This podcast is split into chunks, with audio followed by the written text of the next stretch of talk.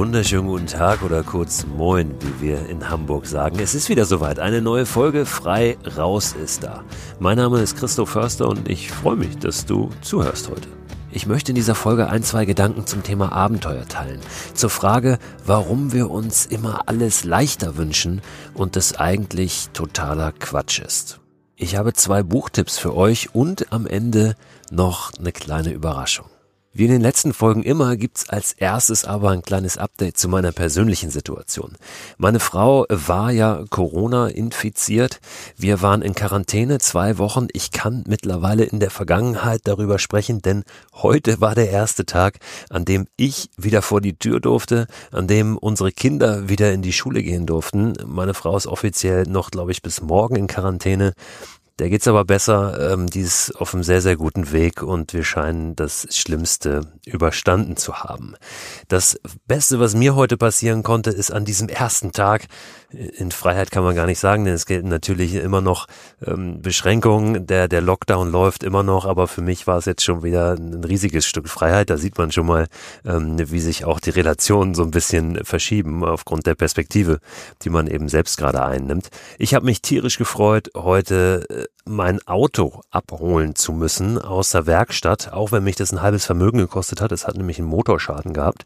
ist ein ganz alter VW-Bus, also 20 Jahre alt, gibt auch ältere, ich weiß aber er hat schon ein paar Jahre auf dem Buckel und hatte leider einen Motorschaden. Jetzt war der in der Werkstatt und äh, wurde die letzten Tage irgendwann fertig.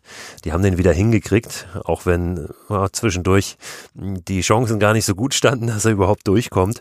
Aber er fährt wieder und ich durfte heute eine Stunde äh, rausfahren vor die Türe, vor die Tore Hamburgs und äh, eine Stunde auf dem Fahrrad sitzen, bis ich äh, ja dann bei dieser Werkstatt war. Hab noch ein, zwei Umwege gemacht, ein, zwei Schlenker gefahren.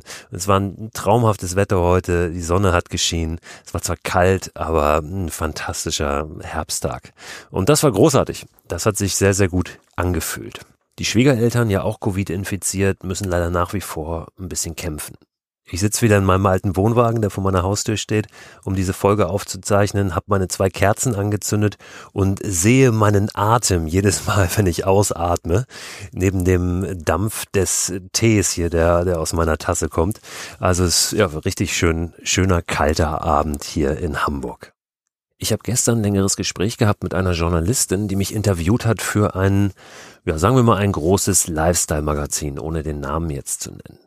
Es ging ums Thema Mikroabenteuer und es war ein sehr angenehmes Gespräch. Das möchte ich gleich vorwegschieben, denn ich beiß mich jetzt so ein bisschen an einer Frage fest, die auch in diesem Gespräch kam, die ich aber immer wieder auch gestellt bekomme, wenn es ums Thema Abenteuer oder im Speziellen dann um Mikroabenteuer geht. Diese Frage wird meist dann gestellt, wenn ich so ein bisschen von meiner Idee, meiner Vorstellung von Abenteuer, ob jetzt klein oder groß, berichtet habe.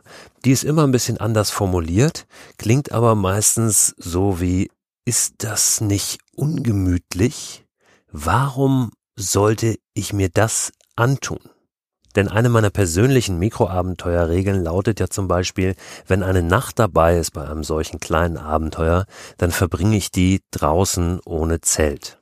Ich erzähle davon, wie großartig ich das finde, wenn es draußen kalt ist oder wenn es regnet. Und ich halte es für unglaublich wichtig, die viel beschriebene Komfortzone zu verlassen, wenn wir uns in ein Abenteuer begeben. Ja, und die Reaktion darauf ist dann eben oft von so einem Unverständnis begleitet. Warum in Gottes Namen sollte ich das tun? Und dass die Frage so oder ähnlich immer wieder kommt, lässt mich vermuten, dass das Verständnis von Abenteuer bei vielen einfach ein Grundfalsches ist. Wir machen oft den Fehler, dass wir das Abenteuer in einen Topf werfen mit einem Ausflug, mit einem Urlaub, mit einem Spaziergang in der Natur. Das geschieht, glaube ich, gar nicht bewusst, sondern liegt sicher daran, dass der Begriff Abenteuer heute fast inflationär gebraucht wird.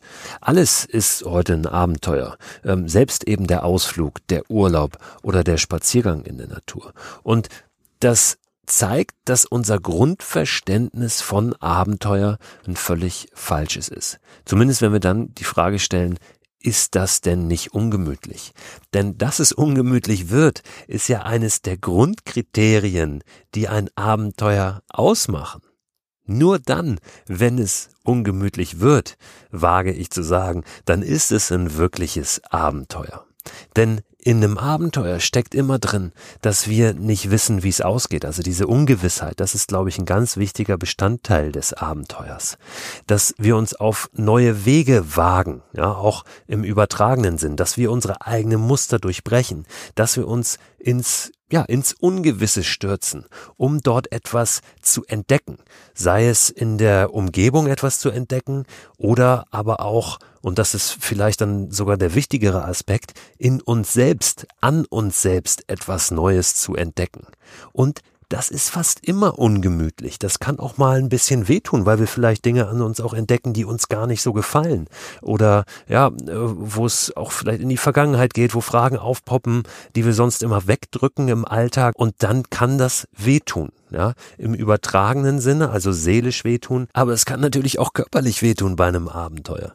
Wir können in eine Wetterlage geraten, ähm, die wir so nicht eingeplant haben und die uns wirklich viel abverlangt, die uns vielleicht sogar alles abverlangt, damit wir da irgendwo durchkommen. Voller Fokus auf die Situation auf unbequeme Momente, in denen wir aber am Ende wachsen und ja, uns eben ein Stück weit auch selbst besser kennenlernen.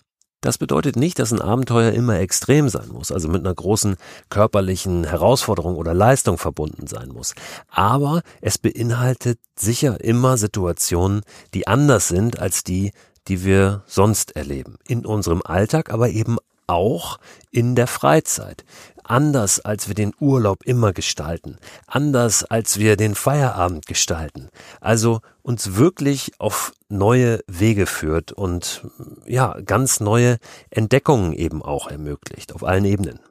Eine weitere Frage, die mir in solchen Gesprächen oft gestellt wird, ist, wie fällt es uns leichter, uns zu motivieren, zum Beispiel da rauszugehen und ein Abenteuer zu erleben. Und die Formulierung zeigt auch wieder, dass da das Grundverständnis so ein bisschen schief ist. Wie fällt es uns leichter? Wir wollen immer alles leicht und einfach und stellen immer die Frage, wie kann etwas leichter sein? Es ist aber nicht alles leicht und das ist auch gut so. Ja, das Leben ist ja auch nicht immer leicht und auch das ist gut so. Und wir suchen ja deshalb ein Abenteuer oder wir haben vielleicht ein Stück weit eine Sehnsucht danach. Das ist auch eine ganz interessante Frage. Haben wir überhaupt die Sehnsucht nach einem Abenteuer? Die können wir uns selbst mal stellen. Oder wollen wir eigentlich lieber spazieren gehen? in der Natur? Wollen wir einen Urlaub machen vor der Haustür? Wollen wir einen Ausflug unternehmen? Oder wollen wir wirklich ein Abenteuer? Und das bedeutet eben, dass es nicht leicht und einfach wird dass nicht alles leicht ist, das ist eine manchmal etwas ernüchternde Erkenntnis, aber auch eine sehr entlastende. Es darf ruhig schwierig sein. Es darf Momente geben, äh, wo es uns nicht so gut geht. Es darf Momente sein, die uns herausfordern. Es dürfen Dinge schiefgehen. Es müssen sogar Dinge schiefgehen.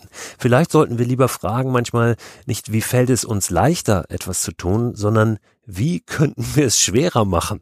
Ja, wie könnten wir uns eben Situationen suchen, ganz bewusst auch, ähm, die uns herausfordern und an denen wir am Ende wachsen? Das ist jetzt natürlich ganz bewusst spitz formuliert und kein Plädoyer dafür, sich das Leben absichtlich schwer zu machen oder Probleme aufzutürmen. Ich hoffe, das versteht ihr genauso, wie es gemeint ist. Es geht eher darum, Probleme, wenn sie auftauchen, nicht als große Keule oder Bestrafung zu sehen, sondern als Prüfung oder eben als Abenteuer.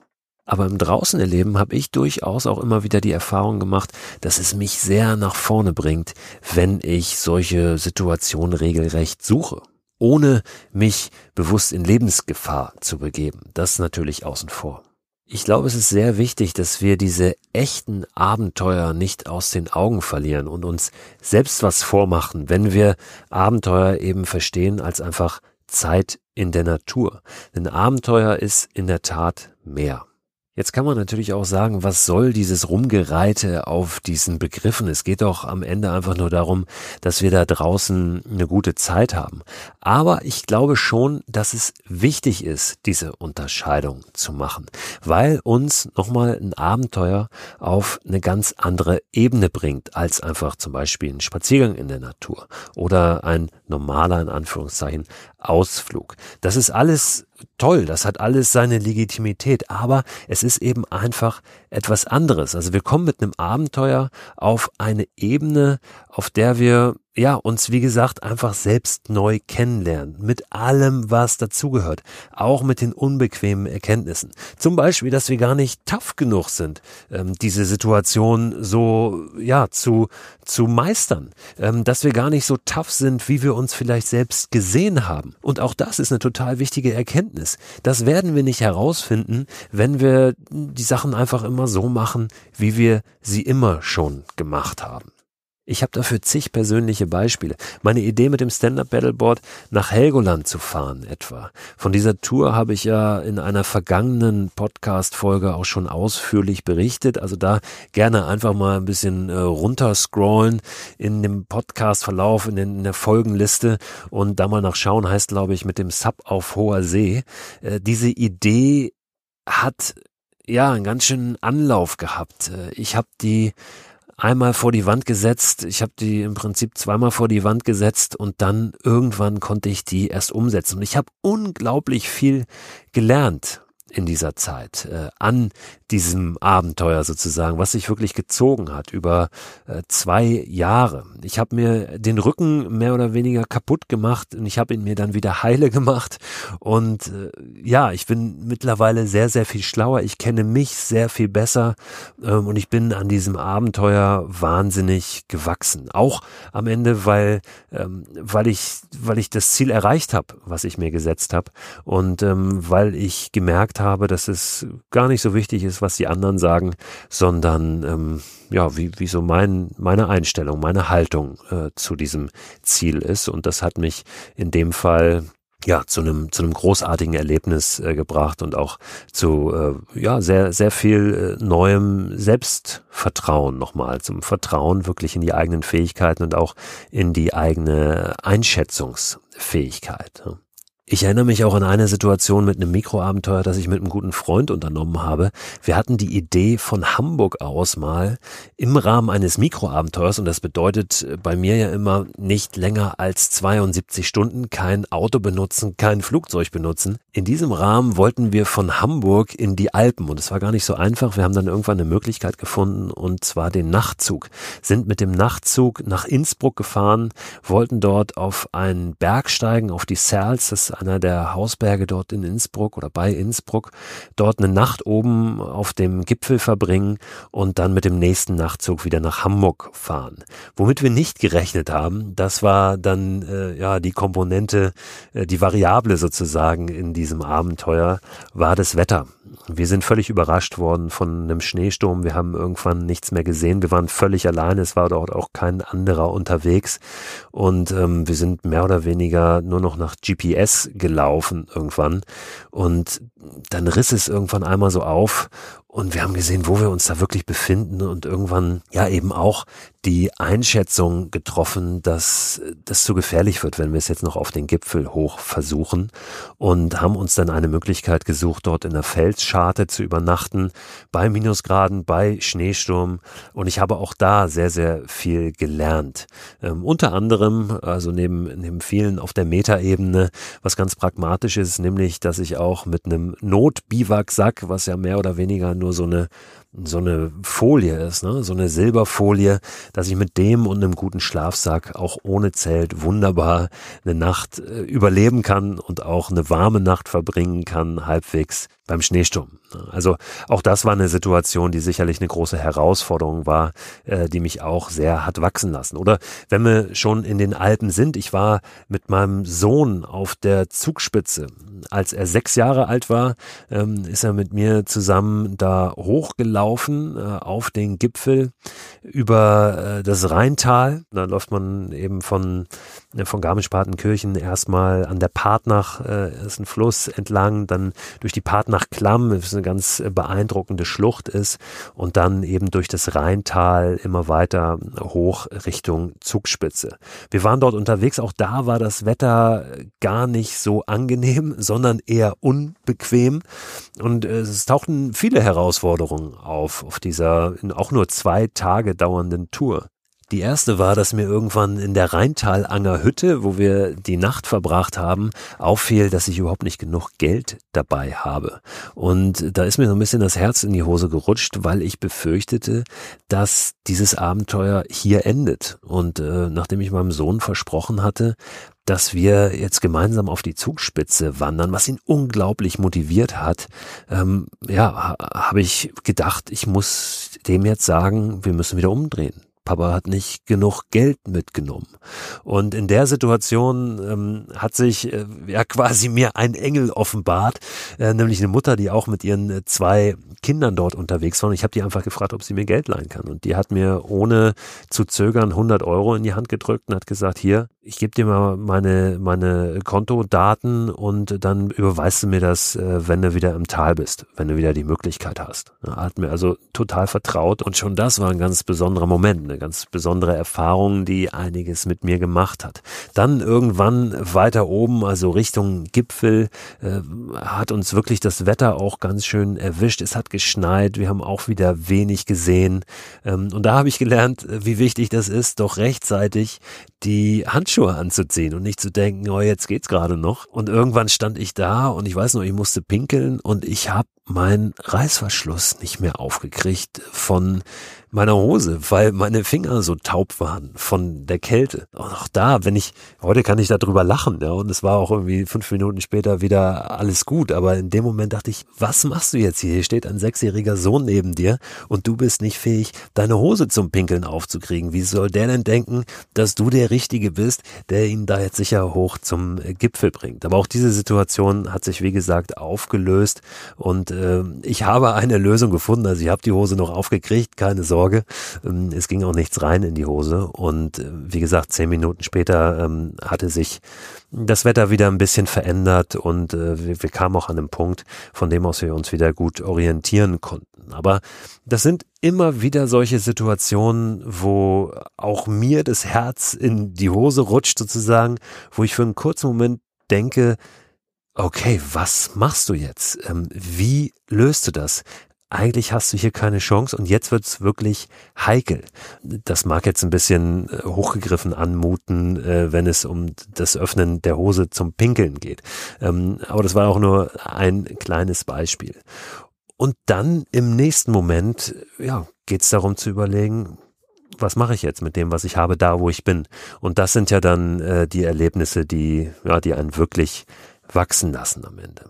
Mir fallen direkt noch so viele weitere Situationen ein, auch gar nicht direkt aus dem, aus dem Mikroabenteuer erleben, sondern aus der Dominikanischen Republik, wo ich als Redakteur unterwegs war, wo bei einer Recherche wirklich Sachen sowas von schief gegangen sind, wo ich irgendwann äh, da saß mit dem Fotografen, mit dem ich unterwegs war und meinen Chefredakteur anrufen musste in Hamburg und, und beichten musste, es, es geht hier alles in die Hose und äh, dann aber auch erfahren habe, eine unglaubliche Wertschätzung und, und gesagt bekommen habe, äh, macht einfach was ihr denkt, jetzt macht eine andere Geschichte, ähm, guckt einfach, was ihr mitbringen könnt. Und dann haben wir in der Dominikanischen Republik, also ähm, auf der auf der Insel Hispaniola, die ja ähm, die Dominikanische Republik und Haiti äh, beherbergt sozusagen als Länder, ähm, haben wir haben wir so eine gute Zeit noch gehabt, haben wir Momente erlebt, ähm, von denen wir noch heute so zehren. Also dieser Fotograf, mit dem ich unterwegs war, der ein sehr, sehr guter Freund mittlerweile von mir ist, ähm, die wir so mit Sicherheit nicht erlebt hätten wenn alles glatt gelaufen wäre. Ich erinnere mich an Situationen in Ghana, äh, wo ich mehrere Wochen mal ähm, gelebt habe sozusagen und auch sehr eingetaucht bin dort ähm, wirklich in den Alltag ich will da jetzt gar nicht ins Detail gehen. Ähm, es gibt wirklich so viele Situationen. Ich bin mir sicher, dass ihr auch schon einige in eurem Kopf habt mittlerweile, wo, wo Sachen schiefgegangen sind. Und das sind ja am Ende oft die, an die wir uns auch wirklich erinnern. Ne? Die, von denen wir immer wieder erzählen und ähm, die uns auch im Gedächtnis geblieben sind. Nicht, weil sie so leicht waren. Nicht, weil sie so bequem waren, sondern weil sie eben genau das nicht waren. Weil sie unbequem waren und besonders. Also lasst uns nicht vor dem Unbequem drücken, lasst uns nicht Halt machen, wenn es auftaucht, sondern gerade dann weitergehen. Wo die Angst ist, da geht's lang. einer meiner absoluten Lieblingssätze. Oder wo die Angst ist, da spielt die Musik. Das ist jetzt eine schöne Überleitung zu der kleinen Überraschung, die ich euch versprochen habe und die hier hinten raus gleich noch kommt. Die hat nämlich was mit Musik zu tun. Vorher möchte ich aber noch auf zwei Bücher hinweisen, die zu dem Thema sehr, sehr gut passen. Das ist einmal ein Buch von Alexander Huber. Dieses Buch heißt Die Angst, dein bester Freund. Und Alex selber sagt dazu, nicht jeder muss ein Extremsportler werden, aber es lohnt sich, bei Zeiten mutig zu sein und ein gewisses Risiko einzugehen. Somit ist das Buch auch ein Plädoyer für den Mut, die Courage, weil eben Mut und Angst untrennbar miteinander verbunden sind. Und er beschreibt in dem Buch wirklich sehr, sehr schön auch viel über persönliche Erlebnisse und Erfahrungen, wie sehr es sich lohnt, eben Risiken einzugehen im Leben und sich mit der Angst zu verbünden. Alexander Huber, Die Angst, dein bester Freund, ist erschienen in der National Geographic Reihe beim Malik Verlag. Die Infos zu dem Buch und auch einen Link packe ich aber wieder in den Newsletter. Der Newsletter zu diesem Podcast erscheint immer am Ende der Woche und den könnt ihr abonnieren unter christoförster.com slash frei raus. Das zweite Buch, was ich euch empfehlen will, geht ein bisschen wissenschaftlicher an das Thema ran. Der Autor ist Siegbert Warwitz, das ist der deutsche Wagnisforscher. Ähm, ja, und der setzt sich eben ganz, ganz viel und intensiv auseinander mit dem Thema Wagnis und auch mit der Frage, wie grenzt sich Wagnis ab von dem Risikosuchen, also von dem Thrill-Seeking, was, was wir eben heute auch so kennen. In dem Buch geht es ganz viel auch um persönliche Werte, wie die uns dazu veranlassen, diese Safety First Schutzregel zurückzustellen und ähm, ja eben für diese Werte, diese persönlichen etwas zu wagen und auch in bedrohliche Situationen hineinzubegeben. Sinnsuche im Wagnis heißt dieses Buch, Leben in wachsenden Ringen von Siegbert Wawitz. Und das ist erschienen, ich schlag's mal gerade hier noch einmal nach, bei einem Verlag, der jetzt auch gar nicht so geläufig ist. Schneider Hohen Gären heißt er. Aber auch den Link packe ich natürlich in den Newsletter. Also das ist ein echter Geheimtipp, wie gesagt, ein bisschen wissenschaftlicher angehaucht, aber total spannend, da mal drauf zu gucken, um ein bisschen besser zu verstehen, auch warum Menschen sich in Situationen begeben, die für viele andere ähm, ja einfach einfach völlig gaga anmuten. So, das waren die beiden Bücher. Vielleicht ist ja da sogar ein Weihnachtsgeschenk dabei. Am Montag gibt es schon die nächste Folge von Frei Raus, dem Podcast für mehr Freiheit und Abenteuer in unserem Leben.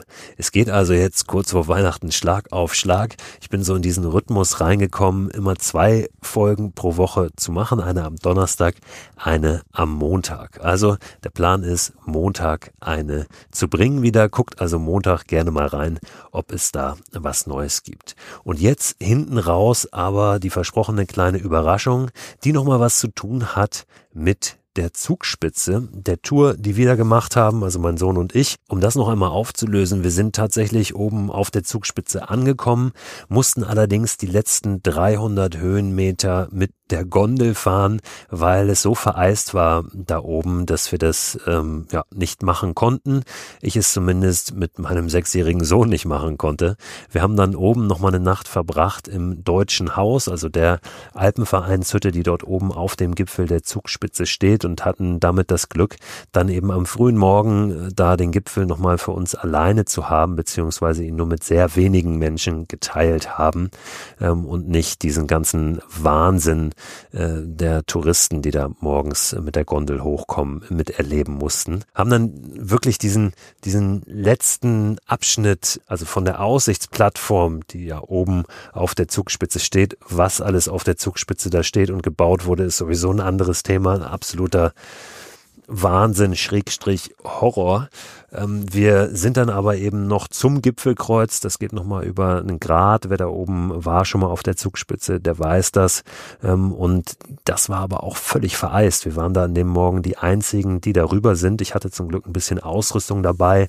Also Seil zum Sichern und, und Klettergurte. Und so konnten wir uns dort an dem Drahtseil etwas sichern. Und es war ein fantastisches Erlebnis, weil wir einen so tollen Sonnenaufgang hatten an dem Morgen. Also ich konnte konnte ähm, meinem Sohn dieses Erlebnis oder uns beiden äh, dieses Erlebnis gemeinsam ermöglichen, obwohl ich eigentlich am Abend, zwei Tage vorher schon kein Geld mehr in der Tasche hatte und äh, das so aussah, als würde dieses Abenteuer sterben, bevor es wirklich begonnen hat. Also auf diesem Wege auch nochmal ganz herzlichen Dank an äh, die Dame, die mir in der Rheintalanger Hütte die 100 Euro ausgelegt hat. Das äh, werde ich in der Tat nie vergessen. Und ich habe jetzt nur so dämlich von der Dame gesprochen, weil ich zwar die Aktion nicht vergessen habe, aber mir gerade in der Tat ihr Name entfallen war. Jetzt habe ich ihn zurück. Tatjana. Tausend Dank nochmal. Auf der Rheintalangerhütte wird man morgens sehr früh geweckt, aber auch auf sehr angenehme, auf sehr schöne Art und Weise. Dort wird nämlich auf dem Flur sozusagen vor den Schlafräumen Musik gemacht. Live-Musik. Als wir dort waren, spielte jemand mit der Gitarre eine Melodie, die ja schon ein bisschen legendär ist, die sehr steht für die Rheintal-Angerhütte. Ich muss sagen, das ist bis heute einer der schönsten Weckrufe überhaupt für mich. Ich will euch kurz die Geschichte zu dieser Melodie, zu diesem Weckruf erzählen.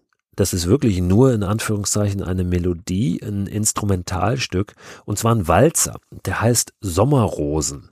Der wurde komponiert von einem bayerischen Zitterspieler, von Hans Dondel. Und Charlie Werle, der war jahrelang, jahrzehntelang Hüttenwirt auf der Rheintalanger Hütte. Also wirklich auch jemand, der da ein ganz besonderer Mensch, der da Kultstatus erlangt hat, der mittlerweile leider verstorben ist. Und der hat das in seiner Zeit auf der Rheintal Angerhütte eben zu einem morgendlichen Weckruf gemacht und hat es selbst immer gespielt auf einem Instrument, was sich Hackbrett nennt. Das ist ein Saiteninstrument, was so plan liegt, wo die Saiten nicht gezupft werden, sondern mit so einem Klöppel angeschlagen werden. Heute ist es nicht mehr das Hackbrett, weil es eben auch nicht mehr Charlie Werle ist. Aber diese Tradition wird weitergeführt in der Rheintal-Angerhütte und dieser Weckruf wird mit der Gitarre morgens gespielt. Ich habe leider selber keine Aufnahme gemacht damals, kam ja auch gerade aus dem Tiefschlaf, aber bei YouTube habe ich eine gefunden. Und zwar von Detlef Gerritsen. Ich habe Detlef angeschrieben und ihn gebeten, dass ich äh, diese Aufnahme, diesen Weckruf, äh, diesen Walzer, diesen Sommerrosenwalzer von der Rheintal-Angerhütte hier im Podcast spielen darf. Und Detlef hat gesagt, darfst du, alles klar. Und ich habe gesagt, Detlef, ich weise gerne auf deinen YouTube-Kanal hin. Detlef Gerritsen mit Doppel-R geschrieben. Gerritsen und dann I-T-Z. Detlef Gerritsen. Ist jemand, der auch gerne und viel in den Bergen unterwegs ist und ein paar kleine Videos da auf seinem Kanal hat. Und diesen Weckruf, den gibt es jetzt. Also stellt euch mal vor, ihr liegt in der Hütte, habt gut geschlafen, auch weil ihr schon ein paar Höhenmeter in den Beinen habt von den letzten ein, vielleicht auch zwei, drei Tagen. Und dann kommt vom Flur so ganz langsam diese Melodie rüber. Ich sag schon mal Tschüss und jetzt bin ich leise.